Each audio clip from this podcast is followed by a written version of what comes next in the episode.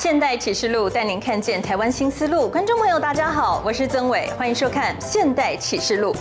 慈禧太后心狠手辣，但是你一定不知道，她竟然是一个彻彻底底的狗奴才。她在皇宫中设立了内养狗处，有四名狗太监专门负责狗的饮食，每天吃的是牛羊鹿肉，喝的是鸡鸭鱼汤。每一只狗都有俸银，是由狗监按月领取。根据史料记载，慈禧养的狗都是京巴犬。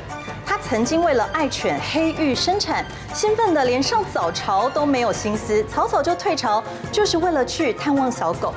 其实先秦时期就有专门养狗的官员了，狗又是从什么时候开始变成宠物的呢？春秋战国时代，勾践复国，他自己卧薪尝胆，但是竟然送狗肉给老百姓吃，这是为什么？请看资深记者陈雀莲、王前忠的深度报道。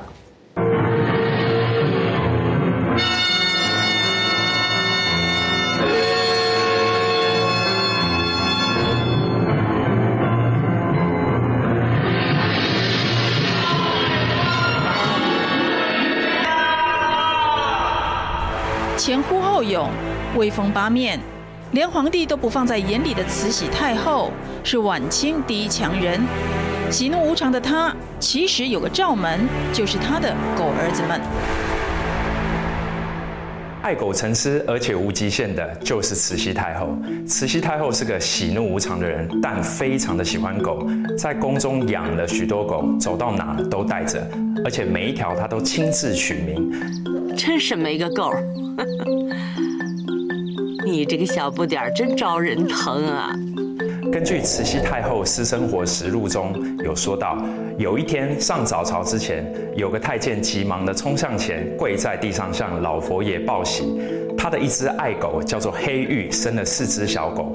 慈禧听完之后，兴奋到连上早朝都没有心思，即使大臣启奏关系到国家兴亡的大事，他都草草了事。退朝之后，便急忙去狗房探望他的小狗。现今留存慈禧出巡的照片中，黑玉还蹲卧在慈禧面前，成为最抢眼的焦点。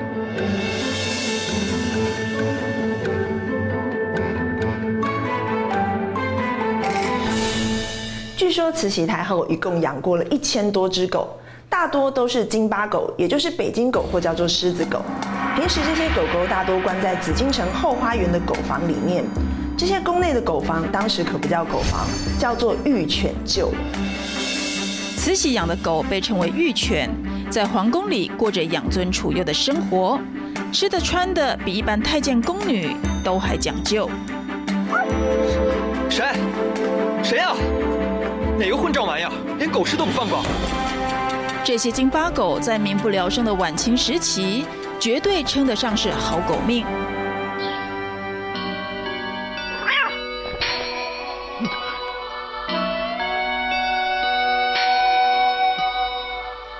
跪下掌嘴！奴才该死！奴才该死！奴才该死！奴才该死！我告诉你们，你们呐。可别拿他们俩不当回事儿。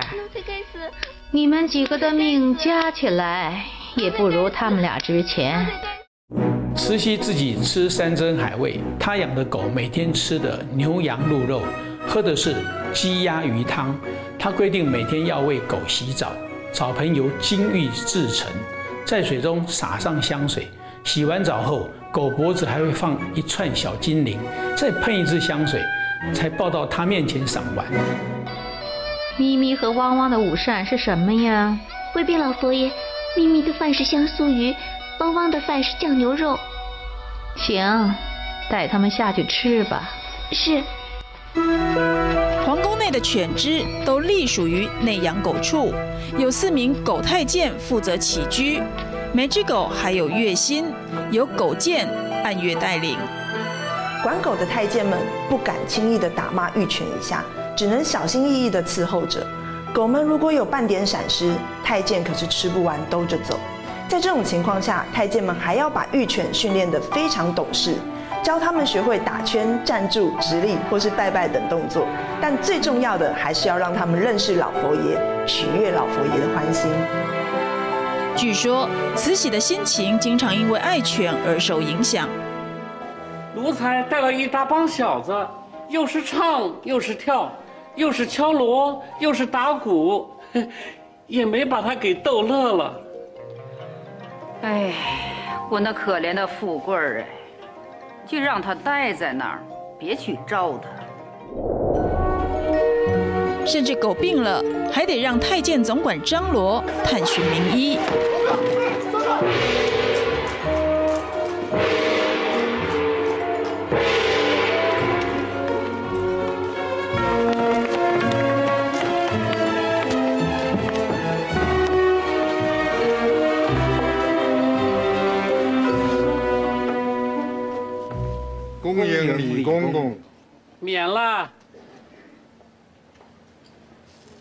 这就是一笑堂啊！好，正是正是。好，李公公请。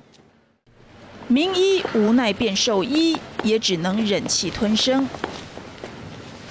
这富贵儿可是西太后老佛爷的心肝儿啊！让你给他瞧病，是老佛爷的旨意。难道你敢抗旨不遵吗？豪迈看诊。每个步骤都不能马虎，生怕怠慢了这些狗大人。北京有一段顺口溜：“慈禧的小京巴，大姐的小奶狗，说人不人，说狗不狗。”说明了慈禧就像今人说的狗奴。但是要当上慈禧的爱犬，可也没这么容易。一出生就得整容，因为慈禧有她独特的审美观。养狗处的太监为了让京巴犬达到脸平、嘴短、鼻子外翻的标准，经常在木棒上面贴一个薄肉片，让狗狗想要把肉片舔下来，就必须要抿起嘴来。如此长久以来，狗狗的长相自然就会像板砖拍过的一样扁平。现在北京故宫收藏的绿缎袖海棠菊花犬服和红色闪缎犬服，就是慈禧的御犬穿的。而放眼清朝，不止慈禧，雍正皇帝也是爱狗一族。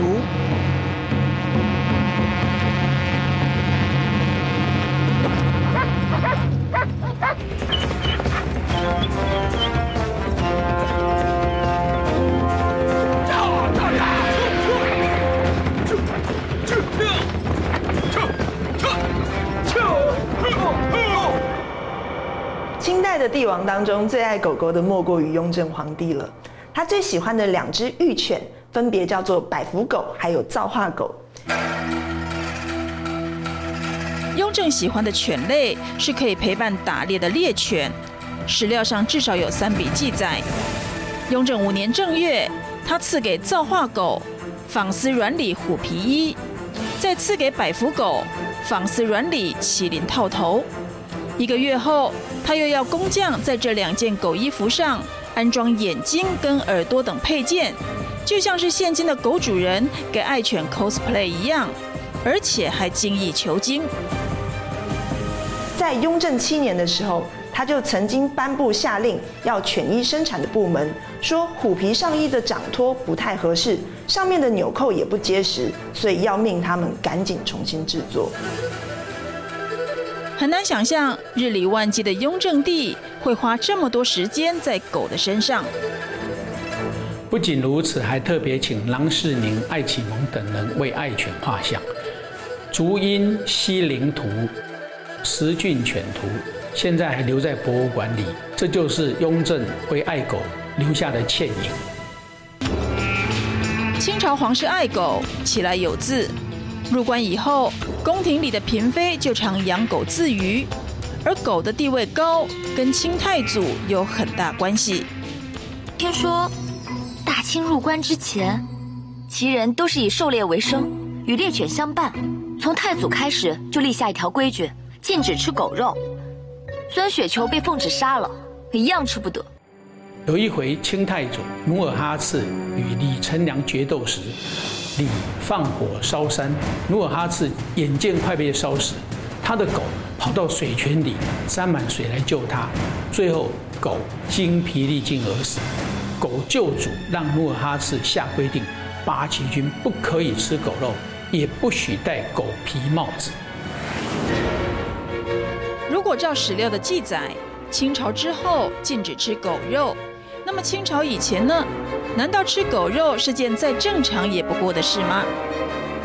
狗、猪、牛、羊、马、鸡，古时候称作六畜，狗排名第一。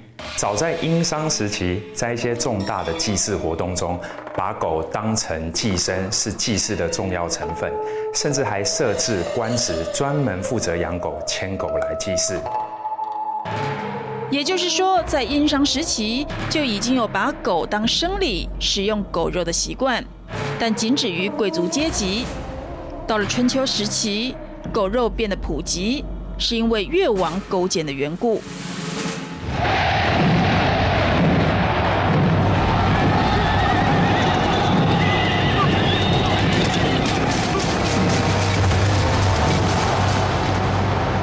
吴越战争，越国惨败。勾践被抓到吴国，成为阶下囚，人肉偷生还得靠人接济。等等，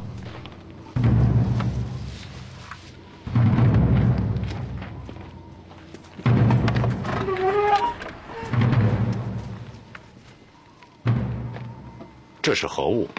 啊，这是小的，孝敬越王的一点腌肉。越王辛苦了，多保重身体。你为何敢这样做？小的母亲是越国人，在相国伐楚那年被抓到吴国的。勾践忍辱负重三年，在肮脏下贱的差事都抢着做，终于取得吴王夫差的信任而被释回。回到越国后，他开始励精图治，准备报复吴国。这是何物啊？胆，胆，不错，苦胆。尝着苦胆，睡在新柴之上砥砺自己。而就在他卧薪尝胆的期间，为了增强国力，他开始鼓励民间生育。越王勾践曾经颁布了一道王令，说当时的百姓如果生男孩，就送两壶酒一条狗来祝贺；如果是生女孩，就给两壶酒一头猪来道喜。由此可见，狗肉、酒还有猪肉都被视为当时的高级食材来作为奖励。公元前四百八十二年，勾践领兵攻入吴国首都姑苏，报仇成功。狗肉在这场战争中可以说居功厥伟。两百多年后，秦国更出现狗官。先秦的时候也出现了专门养狗的官职，被人称为犬人。民间也有叫他狗官的，当然这个词在我们后世被衍生为不良官员的代名词了。到了后秦时期，狗肉成了市井小民的最爱。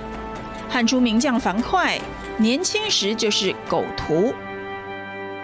屠狗的人在过去社会很低贱，但屠夫体质跟身材比别人来得更粗犷，他们体力异于常人，虽然地位低贱，加上当时汉人嗜狗，狗屠算是热门行业，获利颇丰，为他带来不差的经济基础。老板，啊，你就是樊哙吧？呃，是啊是啊，呃，客官想吃点什么呀？当然是吃狗肉啦！哎，给我来两斤最好的，再来一壶酒。哎，好嘞。樊哙和汉高祖刘邦是姻亲关系。妻子吕须就是刘邦之妻吕雉的妹妹。你要是做出这等事来，本将军我宰了你！狗屠夫！狗屠夫！哎，那是早些年的事了。本将军现在以杀人为业。在历史剧中，刘邦跟连襟樊哙很不同。戏中的他经常带着一只小黄狗，显示他是爱狗之人。但这是真的吗？虎子，虎子，虎子，虎子，大哥啊！大哥，你别找了。虎子叫樊哙给杀死了。呃，当然不是真的，是当时导演自编的新创内容。刘邦爱狗，但是是爱吃，不是爱养。相传他吃樊哙的狗肉，从不付钱。樊哙愤而到其他乡镇做买卖，刘邦想去找他，遇到河流阻挡，没想到突然游来一只老猿，也就是沙鳖。他载着刘邦过河，找到了樊哙。事后，樊哙把老袁抓来和狗肉一起煮，没想到味道格外的鲜美，所以将煮肉所剩的汤汁留下来，就像我们现在的老卤一样。后来民间广为流传，称这道菜叫沛公狗肉，成为江苏地区的名菜。但是，狗从什么时候开始不再只是食用目的，而转为宠物呢？这种转变是在东汉灭亡后。北方由于鲜卑族控制政治版图，游牧民族的鲜卑族待狗狩猎，人狗拥有革命感情，所以不吃狗肉。像是北齐皇帝高绰、高纬都属于爱国人士。三国时曾有一狗值数十匹，御狗率巨鹰值钱一万的记载，可见当时狗狗是相当的贵重。在晋代的时候，狗狗因为狩猎帮上了大忙。加上在生活中跟人类的生活越来越密切，渐渐的就成为了人们的宠物。到了南北朝的时候，皇宫内狗狗的地位竟然上升到跟人一样的地位，有的狗狗还被皇帝赐予了郡主等爵位，可以看出当时政治风气的昏聩，还有狗狗地位的上升。到了唐德宗时期，朝廷创立狗坊，这是饲养猎犬的官署，供皇帝打猎。一直到宋初才废除。这时，达官贵人养宠物犬也成为风尚。唐代的《簪花仕女图》中看得到当代名媛与狗玩乐，这样的风气一路延伸，到了明清时期，贵族嫔妃不少都是爱狗一族。心肝宝贝开心果，你过来。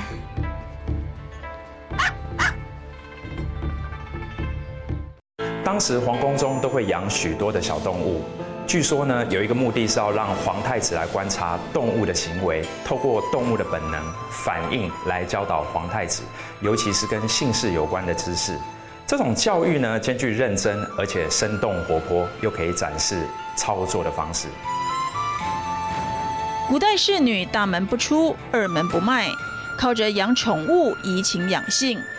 而狗狗的地位能够一路窜升，也跟忠心与听话有绝对关系。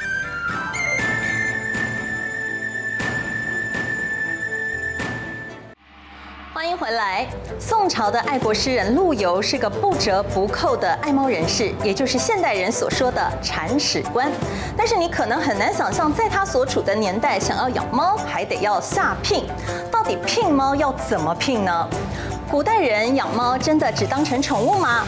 明朝的皇帝几乎都是爱猫一族，宫廷里设有猫儿房，还有进士三四人专门负责饲养有名分的猫。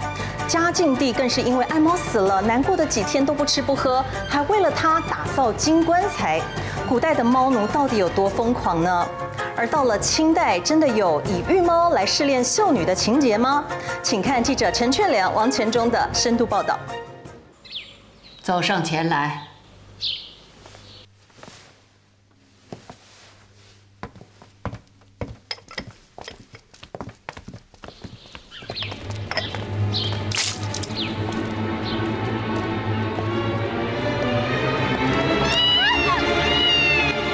不像其他秀女一样惊慌失措，这场御猫的试炼让太后与皇帝极为满意，还算端庄。缓缓一秒，楚宫腰。那经春来相减玉箫。孙淼卿殿前事宜，拉出去，永不许再选秀。这甄嬛留牌子，赐香囊。历史剧中的猫一出现都暗藏隐喻，不止在选秀时可以测出秀女稳重与否。更有嫔妃表面上看来是养猫自娱，但其实是别有用心，目的是为了残害其他人的子嗣。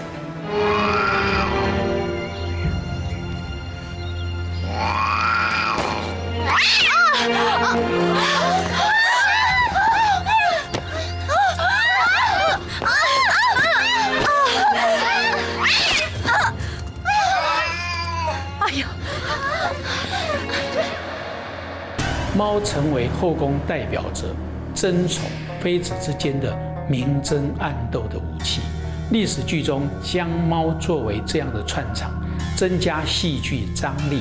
但事实上，清宫中这些妃子无法养猫，猫作为宠物在宫廷中受到管制。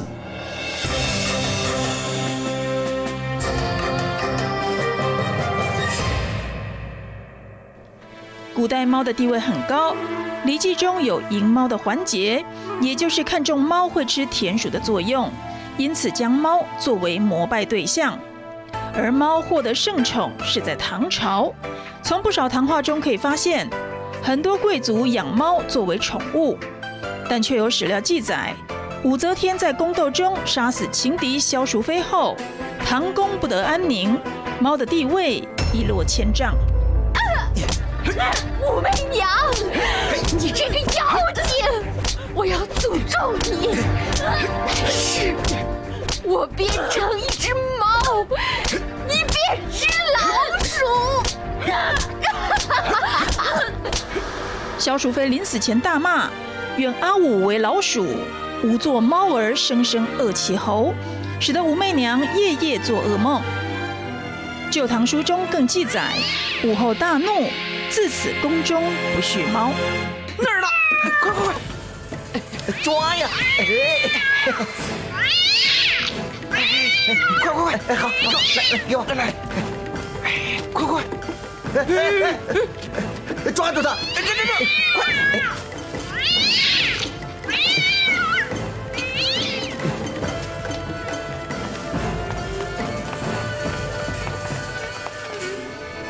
的禁猫令其实是后人对他的丑化，因为武则天从年少起就是一个猫奴，掌权后，她更派人收集各种色彩艳丽的猫，豢养在宫中，所以稗官野史只能古往听之。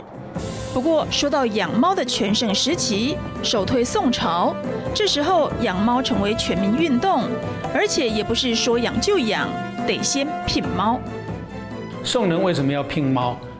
当时老鼠为患，不只吃粮食，连书也难逃其害，这对当时文人造成很大的威胁。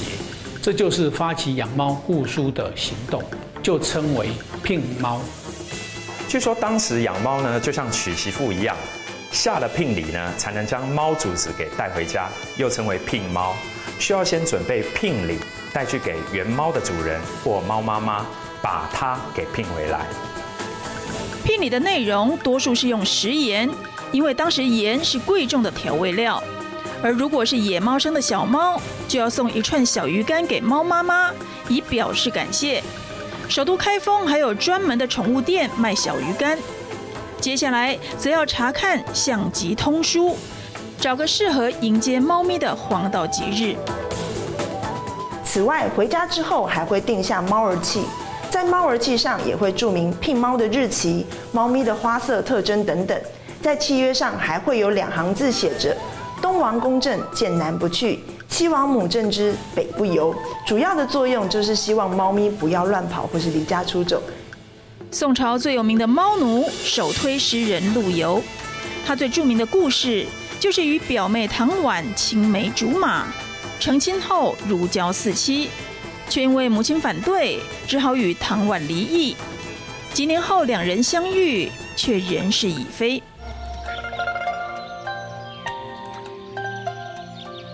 这酒还是当年的滋味，酒还是一样的酒，人已不是从前的人。这次相逢，留下他最动人心弦的作品《钗头凤》。红酥手。酒，满城春色宫墙柳。情场失意，考场也不得意。他二十九岁赴临安省试，名列第一。没想到隔年复试时，名次优于宰相秦桧的孙子，被视为眼中钉。更因为主战而得罪了怕事的宋高宗，因此被罢黜，状元之名付诸流水。禀告圣上，臣得知今次所听考试，第一名陆游素日大胆狂悖，喜论恢复，此等狂徒岂能为社稷之肱骨？还请圣上明鉴。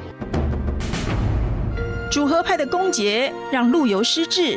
他只好将满腔热情转移到狸奴身上，狸奴就是猫。陆游早年，他跟爱妻离异之后，还有他忠愤的爱国情怀，始终郁郁不得志，所以陆游对猫咪了也有了一种很强的移情作用，一不小心就从主子变成了猫奴铲屎官。其中有一首诗非常的有名，写到他的一只爱猫叫乌兔。乌兔呢是楚国人叫老虎的别称，有另外一首诗更写到：“我与狸奴不出门”，其实就是在描述天气不好的时候呢，他跟猫一起窝在家里面，靠着火炉与被子取暖。现代流行的吸猫自古就存在，据说能有舒缓压力的效果。这可不是一般的猫，这是来自西域珍贵的香猫。这位被认为是大宋第一铲屎官的爱国诗人，光为猫儿写过的诗高达十二首，反观给挚爱的唐婉也不过十首而已。宋朝的陆游将猫入诗，明宣宗朱瞻基则是将猫入画，他亲作六幅充满童趣的猫画传世，其中一幅《花下狸奴图轴》就藏在台北故宫。除了爱画猫，他还赋予猫一种政治意涵。他把其中一幅《湖中富贵图轴》交给大学士杨士奇提拔。其中有一句写道：“君臣义德，上下相符，朝无相属之次，也无硕属之屋，则思猫也。正因有猫一样的贤臣存在，朝野才无相属、硕属之害。”杨士奇投朱瞻基之所好，把贤臣比喻为猫，借此表示朝政清明，这让朱瞻基龙心大悦，君臣惺惺相惜，共创仁宣之治。当皇位传到明世宗朱厚熜手中，猫的地位更不一般。到了明世宗嘉靖，他养通体为青、双眉白色的狮子猫，叫做双眉的猫，天天与他形影不离。双眉通人性，很得朱厚熜喜爱。据说朱厚熜要去宠幸嫔妃时，双眉还会带路。朱厚熜自己爱炼丹药，希望长生不老，也希望成仙后猫能一直陪着自己，因此让他一起服用。没想到爱猫却一命呜呼。双眉过世时，他还为猫打造了一个金棺材，将它葬于景山北面。称杂龙冢，并立碑祭祀。据《万历野获篇》记载，朱厚熜信奉道教，所以下令当值的大臣写青词，也就是献给上天的祝文，以超生他的爱猫。这实在难为了那些饱读诗书的大臣们。这时，有个名叫袁伟的侍讲学士，写出“画狮为龙”的句子，得到皇帝赏识。还被提拔为少宰，享尽荣华富贵，因此袁纬又被称为青词宰相。但要说到对猫登峰造极的，非明熹宗朱由校莫属。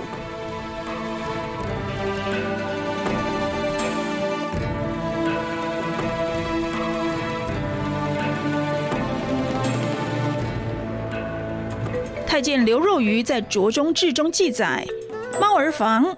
进士三四人，专饲御前有名分之猫。凡圣心所钟爱者，亦加升管事职衔。猫儿房是公猫的管理机构。这些猫呢，都有它们的名字。公的就把它叫某小厮，母的呢就叫某丫头。阉猫的话呢，就叫某老爷。而且有些猫呢，还被赠封职衔，如同人一样呢，得到赏赐。据说呢，光是其中的十二只猫呢，每年就要吃到八百多斤的猪肉，还有三百多副的猪肝，这么大量的开支呢，都是向各地的百姓收刮而来的。有职衔的猫还享受特别的待遇，也就是可以随同内官同领赏赐，过得比一般百姓好得多。由此也可以看出木匠皇帝朱由校有多么不知民间疾苦。但到底为什么从皇帝到百姓都爱猫呢？除了它有抓老鼠的实用性之外，当然也因为它柔软的皮毛让人喜欢反复搓揉。而跟猫一样有柔软皮毛的，还有兔子。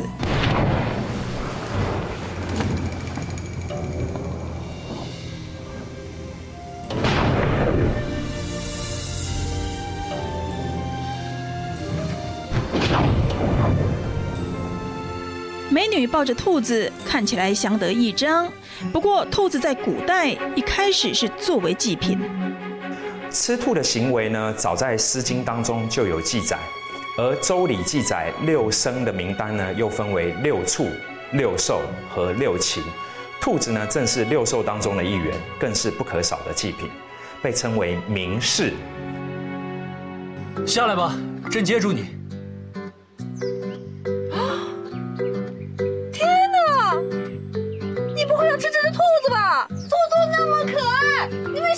兔兔哦，好吧，那你继续留在这儿。哎哎，兔肉的美食文化在距今约一千五百年前形成。俗话说：“飞禽莫如龟，走兽莫如兔。”在李时珍的《本草纲目》中，兔肉更是一种可以补中益气的重要食疗。方才谁说兔子可爱不吃兔肉的？现在吃的倒是津津有味的。嗯，不吃不知道，一吃吓一跳。可爱的东西果然好吃，但是兔子实在太可爱了。历史上第一个把兔子当成宠物的，可以追溯到东汉的跋扈将军梁冀。嗯，不许哭了，嗯，不许哭，啊啊，不许哭，嗯，别哭了，啊，听见没有？不许哭。梁冀生性凶狠，却对兔子付出无比的温柔。他在洛阳城西修建了一个园林兔院，还命令各地官员交纳兔子。他还为兔院里的兔子们建立了户口，还有档案的分类管理，并且为兔子们建立了良好的保障体系，还有养老制度，只养不吃，规划的可以说是井井有条。他还在每一只兔子上都烙上了记号。谁要是伤害了兔院里的兔子，一律是死罪。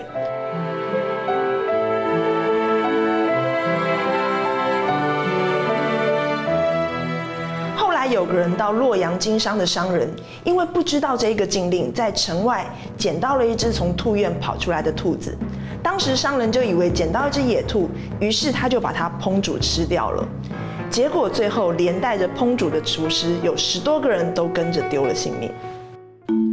对古人来说，灰棕色的野兔是拿来食用的，但如果捕获的是白兔，则是祥瑞之兆。《汉书》有记载，地方的百姓曾三次捕获白兔献给皇帝。《明史》也有记载过，嘉靖皇帝在位的期间呢，有白兔生孩子，官员向皇帝报告这件事呢，群臣也表示祝贺。一只白兔生子，竟然举国欢庆。在今天来说，简直不可思议。欢迎回来，姿态优美又稀有珍贵的鹤鸟，颇有仙风道骨的感觉。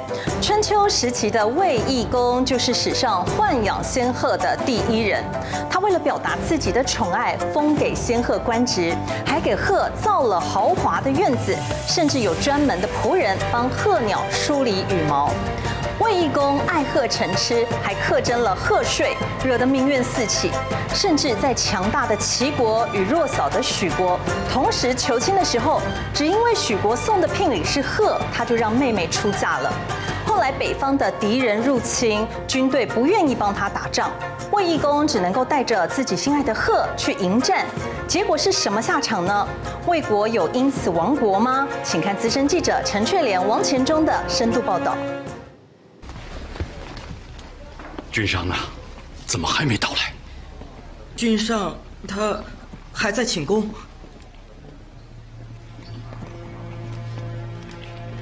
还不快去催！天子马上就要到来，君上再不来，恐怕难以向天子和诸位国君交代。司徒大夫，这奴才实在无能为力啊！臣子们焦急不已，魏国国君魏懿公却不见踪迹，这可惹得春秋五霸之首齐桓公老大不高兴，登门入室，兴师问罪。不知死活的东西！我诛你九族！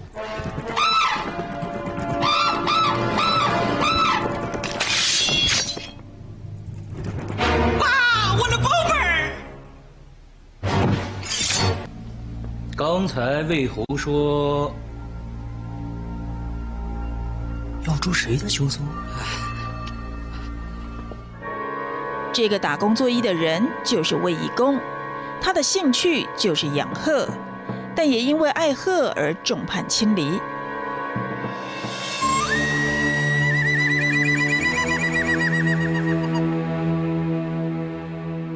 卫义公征收繁多的赋税，荒废政事，就只为了能够时时刻刻陪着爱鹤。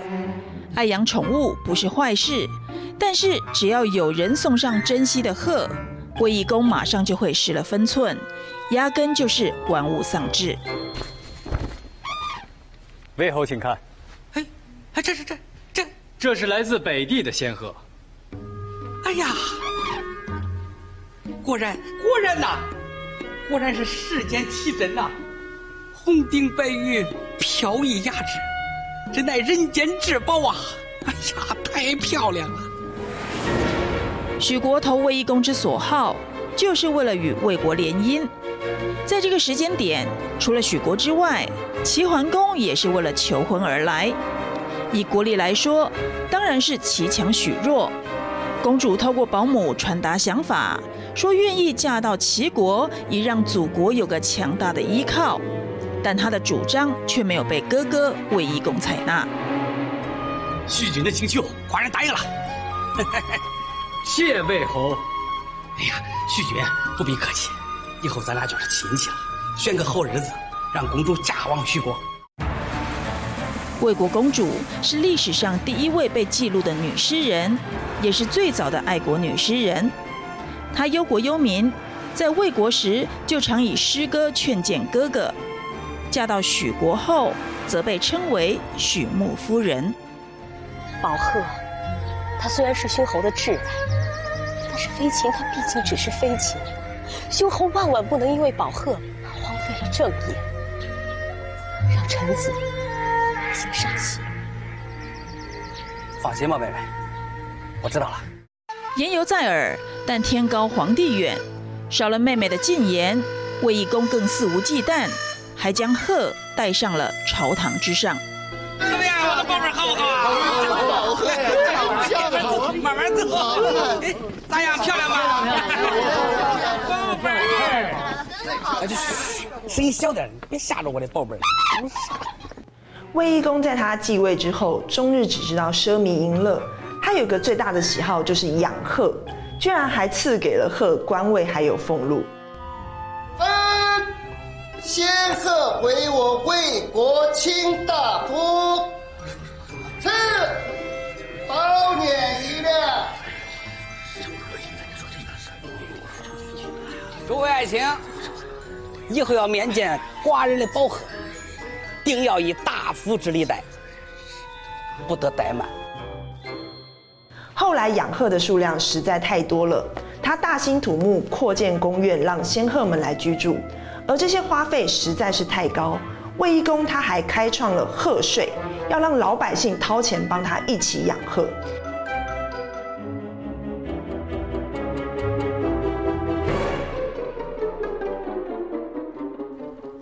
他对鹤的爱好简直到了走火入魔的地步。鹤有专属的女仆，为的是给他梳理羽毛。死了以后，还会举行隆重的贺葬，比士大夫还要风光。结果从大臣到百姓都怨声载道。当北方夷狄得知卫懿公离心离德时，大举来袭。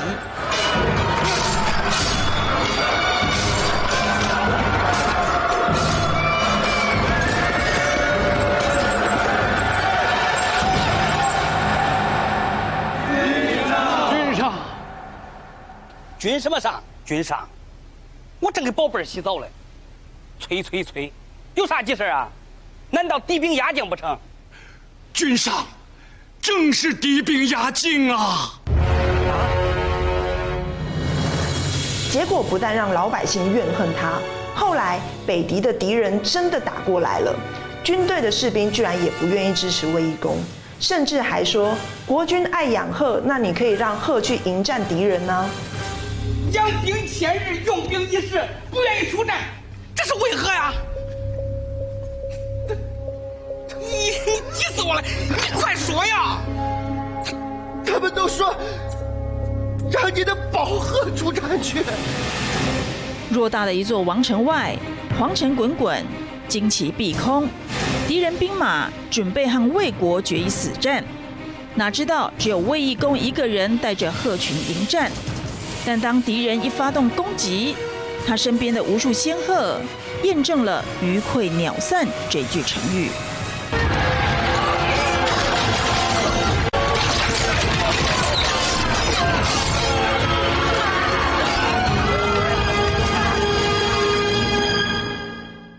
春秋卫懿公。爱鹤把皇宫变成专业养殖场，还带贺作战，最后打败仗，被后人戏称为“好贺失国”。魏国战败，苦的是黎民百姓。这时，远在许国的许穆夫人希望夫君帮忙收复国土，但许穆公怕引火烧身，不敢出兵。许穆夫人气恨交加，毅然决然快马加鞭赶回祖国。与臣民商议复国之策，除了招来百姓四千多人整军习武之外，还向齐国求援。齐国兵强马壮，又为诸侯盟主，若是齐军肯伸出援手，其他诸侯必将效仿。到时披挂上阵，又岂止你我？再者，北狄军队远途而来，若不能长期扎根于中原，北狄军队必不敢与诸侯联军正面抗衡。若是齐国肯出兵，北狄军队必将闻风而逃。齐桓公感念徐穆夫人的爱国之情，果然派遣军队救援魏国，收复失地。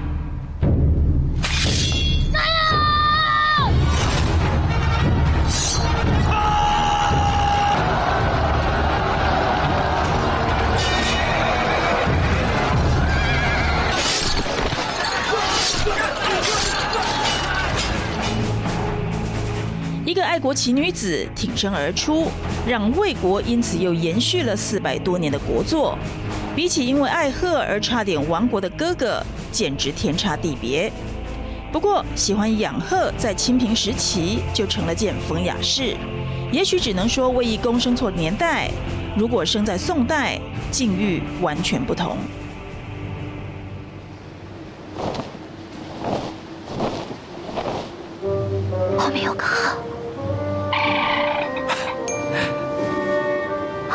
那是，那是清玄君的夫人。夫人。最有名的养鹤人呢，首推北宋的诗人林逋。据说他终身不做官，没有娶妻子，也没有小孩，只喜欢种梅花养鹤，还特地呢为此隐居深山。当时的人呢叫他叫做梅妻鹤子。不是神仙胜似神仙，这种境界也只有他才能够达到。谁曾想到，他二话不说，就给自己养的仙鹤，就是后面那只，给他戴上头帘，穿上了嫁衣，成了亲，拜了堂。后来呢？后来官家也听闻了此事，觉得很有趣，就准了这门婚事。养鹤让人感觉高雅脱俗，但是东晋的大书法家王羲之喜欢的却是常见的白鹅。你怎么知道我现在最需要的是一只鹅呀？前日童儿随大人去乡间，经过一家农舍时，看见大人对那户人家所养的鹅喜好不已。